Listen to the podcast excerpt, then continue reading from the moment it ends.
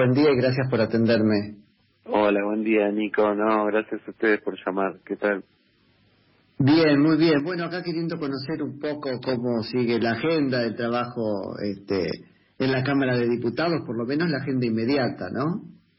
Bueno, la agenda inmediata con lo que respecta a lo general, hoy a las 2 de la tarde tenemos sesión en la Cámara de Diputados de la Nación, donde se va a tratar el tema deuda, el presupuesto y, un proyecto sobre las Fuerzas Armadas. Eh, y en ese sentido, eso va a pasar hoy para que mañana, en caso de haber media sanción, eh, vaya al Senado el tema de la deuda. Bueno, hoy nos levantamos con la buena noticia que a la madrugada hubo acuerdo del Ministerio de Economía con, con nuestros acreedores y en ese sentido eh, se estuvo esperando hace mucho tiempo y creo que es la noticia del año que, que, que tapa todo el resto. Con lo que a mí respecta, Nico, eh, ayer tuvimos comisión bicameral de seguimiento y control del Ministerio Público Fiscal, para que entiendan los oyentes. Es el control de, de, una parte del Poder Judicial, que son los fiscales, y, y, como vicepresidente y autoridad que soy de la Comisión de Juicio Político, eh, pedimos iniciar ya el juicio político al procurador interino Eduardo Casal, que es el jefe de los fiscales, eh, debido a que ya tiene más de 10 pedidos de juicio político por asociaciones civiles y, lo que le estamos eh, reclamando es haber encubierto al fiscal Estornel, interpretido en la causa, dilatado la sanción y, la disciplina, bueno, eh, trasladar y generar concursos según el perfil ideológico de los fiscales y, y en ese sentido el Congreso de la Nación a través de la bicameral le hizo un pedido de informe muy claro y, el procurador interino Eduardo Casal se excusó en que no tenía no tenía tiempo por el COVID eh, por la por la pandemia cuestión que es contradictoria con las 367 resoluciones que sacó durante este tiempo de cuarentena con los tres sumarios que le inició a fiscales de la nación el 28 de julio entre ellos la fiscal Gabriela Boquín, que fue la que interrumpió el negocio de la familia Macri perdonándose la, auto perdonándose la deuda con el correo argentino. Bueno, el fiscal y el procurador interino actualmente Eduardo Castal no se ajusta a derecho, que tiene prácticas similares a Stornelli y, y lo que queremos es que, que, que haya una, un ministerio público eh, que no se alinee con ningún color político, pero que tampoco permita que los fiscales o el, mismo procurador tengan privilegios.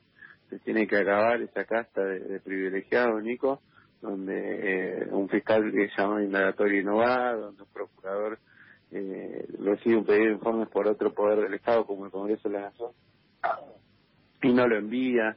Eh, yo creo que lo que no entienden es que el 10 de diciembre hay una nueva Argentina. Sí, indudablemente no es la, Argentina B, estas son las cosas en las que aparece la grieta, ¿no? A mí, Nicolás, me preocupa lo siguiente, eh, a ver cómo, cómo te lo comparto, el timing, ¿no? Porque esto me da a mí, como, como ciudadano, un pésimo mensaje, pero un pésimo mensaje respecto de la intención del oficialismo de sanear al menos esa parte de la justicia en que consiste la reforma judicial, ¿no? Porque eso otra vez es la, es la política hurgando, quitémosle los signos políticos, pero es la política hurgando en la función judicial. Imagínate cuando tengan que nombrar eh, jueces, ¿cómo, ¿cómo manejas eso? La impresión que causa en, la sociedad esta, por lo menos el timing de esta movida.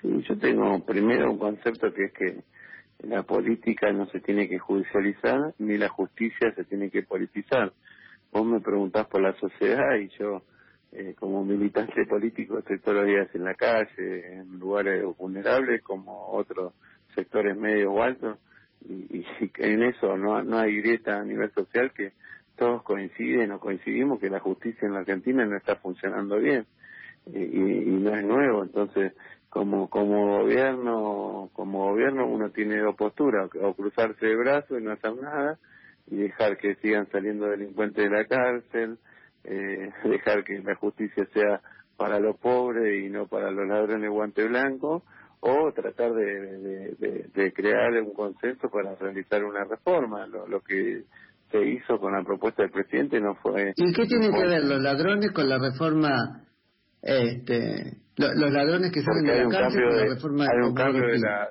hay un cambio de la justicia penal. Vos sabés que la justicia fue la que sacó a los delincuentes de, la cárcel con la excusa del COVID, si bien se lo quiso acusar al gobierno, hay una desinformación evidente eh, para tratar de tergiversar la realidad y, y, que la sociedad tome una postura en contra de un gobierno que, que arrancó y rápidamente vino una pandemia, pero tiene todo que ver porque si, si hay delincuentes que están en la calle es porque la justicia lo permite y lo sabe toda la sociedad y todos estamos en desacuerdo que haya una puerta giratoria.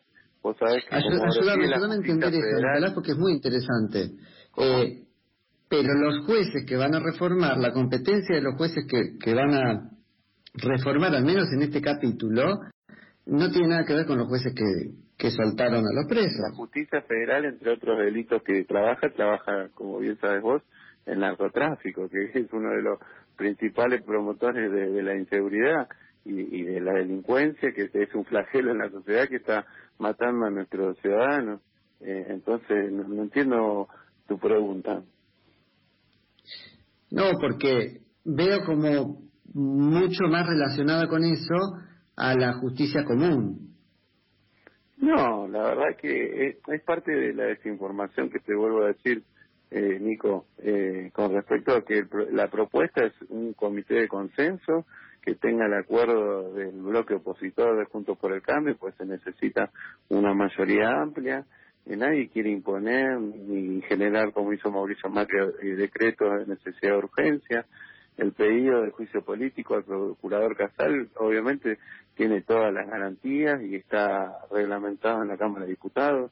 En su momento, el diputado nacional Negri, jefe de bloque de Juntos por el Cambio, antes cambiemos, eh, eh, propuso un juicio político a la procuradora interina Gil Carbó. Eh, en ese sentido, eh, uno pelea para... Sí, sí, sí, es, es, como en espejo, es impresionante, ¿no? Para, la, para los observadores, digamos. Eh, se entiende como que es el espejo, pero yo tengo 36 años, nací en democracia, y yo apunto a que la justicia funcione bien, no, no que, que sea eh, amiga del poder de turno, y que sea independiente. Y la verdad es que todos sabemos que existen las cloacas de, la Argentina, los servicios de inteligencia, que el presidente tomó mucho coraje, se arremangó y les quitó los fondos. Obviamente eh, va a haber diferencias porque cada uno tiene, gracias a Dios y democracia, y celebra el disenso, distintos pensamientos, orígenes, ideologías, pero creo que tenemos que poner en discusión eh, el tema judicial y del Poder Judicial para que mejore la administración de la justicia para todos los ciudadanos. ¿Qué números, Nicolás, necesitan para lo de lo de Casal y qué números tienen eventualmente en el famoso poroteo, como le dicen? Se necesitan dos tercios del total de, de, la Cámara y en ese sentido también el, el problema que tiene el procurador interino Casal es que no tiene legitimidad de origen él no fue propuesto nunca por el Poder Ejecutivo, como, como dice la Constitución, eh, que tiene que tener el que ocupa el cargo del Ministerio Público, ni tampoco tuvo la ratificación de dos tercios del Senado de la Nación. Eh, ni siquiera hay un acto administrativo donde él toma el control del Ministerio Público, que es uno de los lugares estratégicos de, la República y, del, del, Estado Nacional, eh, porque maneja a todos los fiscales un presupuesto enorme y, y, no hay ni siquiera un papel que diga que él asumió. Eh, Ahora, pero desde el punto de vista del ciudadano prefiero eso, ¿no? Que se haya, haya habido ahí un corrimiento y bueno, le tocó al que estaba por carrera, que, que sea la política. Vos sabés que me conmueve mucho el argumento, Nicolás, y, y, explícamelo de que, bueno, hay que hacer algo con la justicia porque son jueces que están... Eh, intervenidos por la política y resulta que es una intervención de la política la que los va a liberar, es como muy, se mueve la cola. Es que el Estado tiene tres poderes, poder ejecutivo, poder legislativo y poder judicial. El, el procurador general de la nación eh, sale con el consenso de dos de los poderes, que este hombre no tuvo ese interino. Vos como ciudadano... no, no, pero ahí el consenso que hay que mirar, Nicolás, me parece, no es el de él, sino el consenso que no hubo para nombrar el titular y por lo tanto ocurrieron los corrimientos que tienen que ocurrir, porque si no, que no hubiéramos tenido... No está este, cerrado el tema de, las tratativas y el diálogo para que haya un consenso. Como ciudadano, eh, yo si soy, eh, si me pongo en tu lugar o en tu zapato, me, estoy seguro que si sos llamado a una indagatoria y no vas, eh, te va a buscar la fuerza pública. Y si sos declarado en rebeldía, eh, vas a ir preso. Eh, a diferencia del fiscal Tornelli que lo llamaron a siete indagatorias y no se presentó. Entonces eso no no es Estado de Derecho, te lo digo como abogado de la universidad pública, y ahí tiene que haber un procurador que sancione. Tornelli vos sabías que armaba causas armadas, que grababa a sus diputados, que les pedía miles de dólares para para para liberarlos o para arrepentirse. Eso parece una serie de Netflix, pero fue la realidad tenés gente detenida como Marcelo D'Alessio, que desfilaba por muchos canales de televisión diciendo que era abogado, que nadie le pidió la credencial porque no lo era, especialista en, seguridad y en narcotráfico, eh, y era un fiscal íntimo amigo del expresidente Macri, o sea, eh, también tengamos un poco de amplitud mental más allá de, la postura que tenga uno ideológica. No, no, que cuando uno mira no cierra nada, Nicolás. ¿eh? Yo te escucho, pero no cierra nada.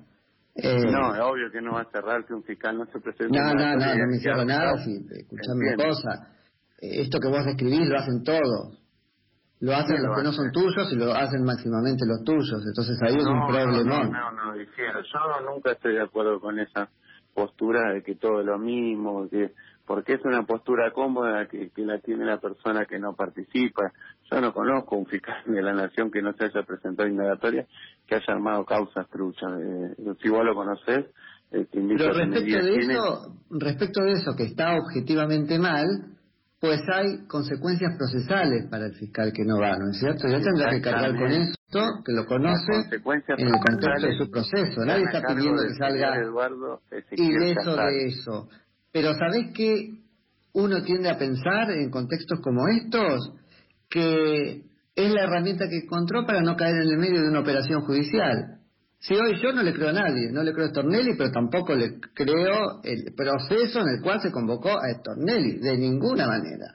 Y justamente me estás dando la razón, si vos no crees en el proceso que se convocó a Stornelli, estás creyendo de la figura de Eduardo Ezequiel Casal, que fue el que lo inició y el que tiene que sancionarlo y ponerlo a derecho y disciplinarlo. En eso coincide. No, en el proceso judicial. Pero el que se encarga de sancionar y ponerle una disciplina al fiscal Stornelli es el Ministerio Público Fiscal. ese es otro tema, ese es otro tema muy interesante, porque de la charla viene surgiendo, ¿no?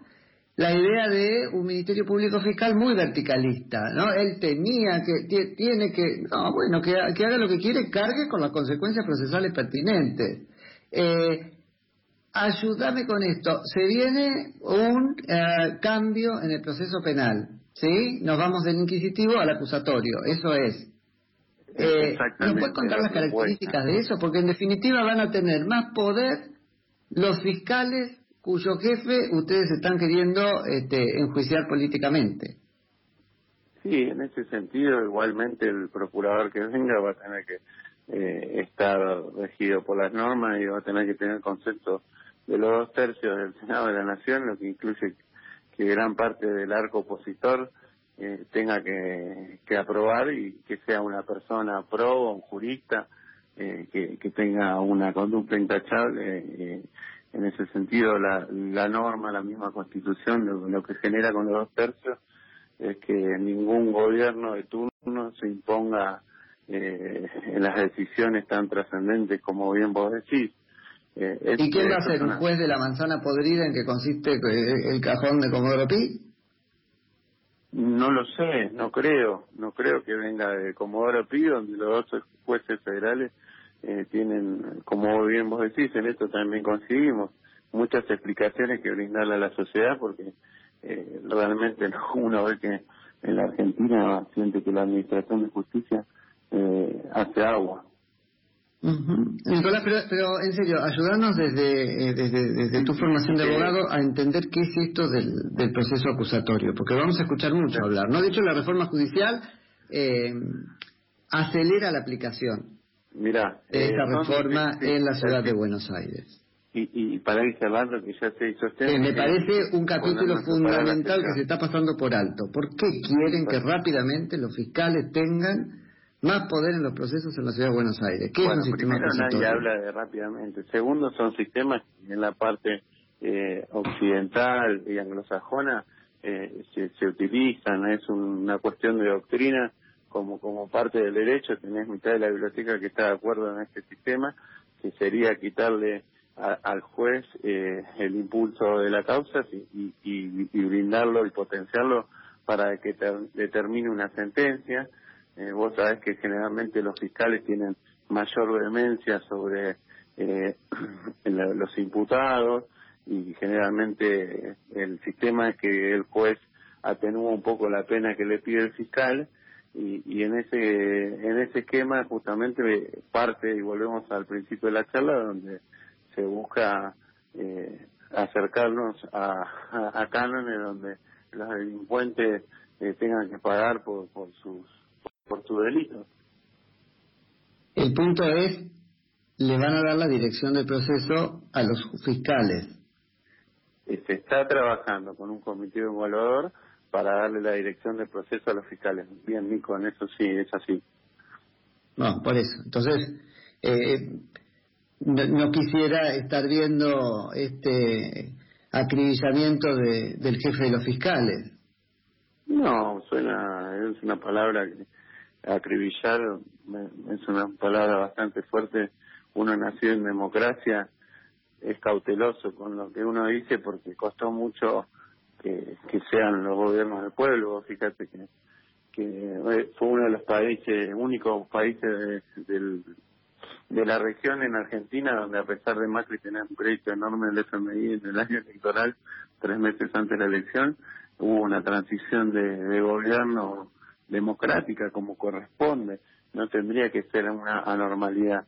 Si bien el procurador Casal inició su carrera judicial en el año 77 y ascendió como secretario de juzgado en el año 82, que son la época de la dictadura, eso no, no mancha su reputación, ni mucho menos, pero sí nos hace acordar que hubo una época donde acribillar era que ponía la telegacina, donde desaparecieron y detuvieron gente. Eh, yo creo que, que hay que cuidar y, tratar de lograr un consenso, no generar un río boca y, y apostar a, que esto tiene que salir adelante. Yo como joven no me puedo resignar y cruzar los brazos. No, bueno, este, hay también una violencia institucional que no consiste, digo, se acribilla de otro modo sin disparar una ametralladora, ¿no? en eso estamos de acuerdo. Eh, me parece. Y, bueno, Nico, yo te agradezco el llamado, ¿sí? Habrá que ver cómo seguimos con todo esto. Te agradezco mucho, Nicolás. Un placer, un abrazo grande. Igualmente, que tenga buen día. Nicolás Rodríguez Saá, que es diputado nacional.